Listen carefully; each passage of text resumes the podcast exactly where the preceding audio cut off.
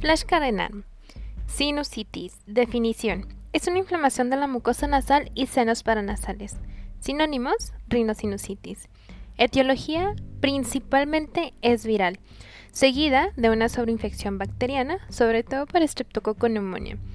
Después tenemos a Hemophilus influenza y Moraxella catarrhalis. Factores de riesgo: infección de vías respiratorias de origen viral, sobre todo viral, subrayalo asistencia a guarderías, exposición a humo de tabaco o alérgenos, alimentación con biberón, rinitis alérgica, erge, fibrosis quística, tumores nasales o cuerpo extraño. Factores locales. Alguna exposición a trauma, intubación nasal, natación, abuso de descongestionantes nasales, esto es muy típico, y lleva por nombre rinitis medicamentosa. Clasificación. Y esto grábatelo porque es súper importante. La vamos a subdividir de la siguiente forma aguda, subaguda, recurrente aguda y crónica. Grábatelos.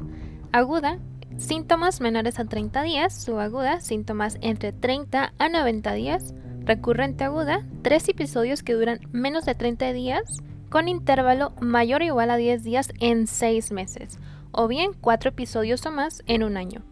Crónica, síntomas mayor a 90 días. ¿Cuál es la fisiopatología? Inicia con una infección viral que produce inflamación y edema de la mucosa, llevando entonces a la obstrucción del meato, dificultando la ventilación y faltando entonces drenaje del mismo. Esto lo que hace es favorecer el sobrecrecimiento bacteriano. ¿Cuál va a ser la clínica que va a presentar tu paciente? Vamos a dividirlo por criterios. Los criterios mayores es de entrada, rinorreo descarga retronasal purulenta, obstrucción nasal, dolor facial, hiposmia o anosmia y fiebre. Y tus criterios menores, cefalea, tos, halitosis, fatiga, otalgia y dolor dental. ¿Cómo vas a realizar tu diagnóstico? Inicialmente es enteramente clínico. Y ya te mencioné los criterios mayores y menores. Entonces aquí, dentro de tu cuadro clínico, vas a tener que diagnosticar dos mayores o bien uno mayor y dos menores. Así es como haces el diagnóstico.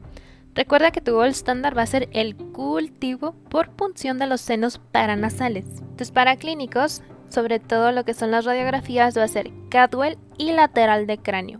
Grábatelo. Únicamente se solicitan en caso de dolor frontal y con duda diagnóstica. En el caso de los niños, los senos paranasales son visibles radiológicamente hasta los 6 años, así como siendo los senos etmoidales los sitios más frecuentes, subrayalo, tatúatelo, y ponlo en un post-it, de infección por estar presentes desde el nacimiento a comparación del resto, que inician su desarrollo ya a partir de los 18 meses.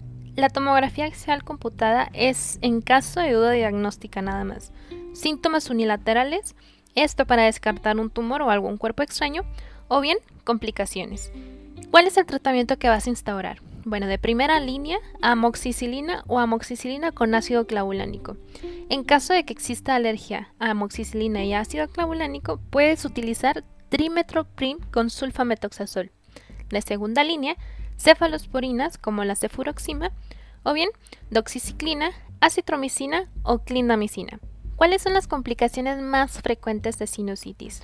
De entrada, celulitis orbitaria, fisura orbitaria, osteomelitis, meningitis y abscesos. Como puntos importantes a los que debemos de poner la atención por lo que ha sucedido en enanos pasados, nos comentan que observan un caso clínico típico de sinusitis en un niño con antecedente de infecciones de vías respiratorias altas y persistencia de la sintomatología por más de 10 días. Preguntando los senos con mayor afectación en la edad pediátrica, que tú ya te lo sabes porque ya lo abordamos y son los etmoidales. Muy bien. Y un tratamiento de primera línea, que también ya te lo sabes, que es amoxicilina. Entonces, ¿qué es necesario conocer aquí? Agente etiológico más frecuente que causa sinusitis es un virus. También conocer la clasificación de la sinusitis.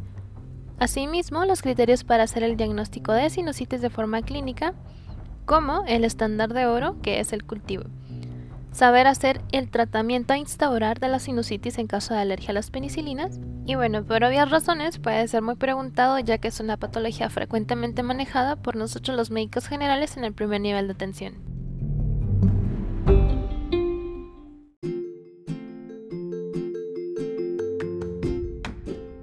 Con esto daríamos por terminada nuestra revisión del tema.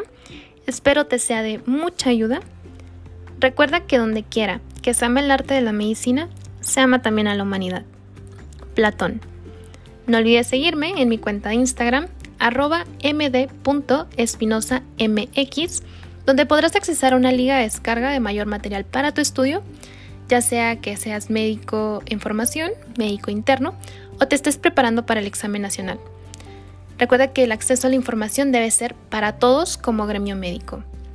Si te gustó el capítulo, compártelo con tus colegas y nos vemos en el siguiente episodio.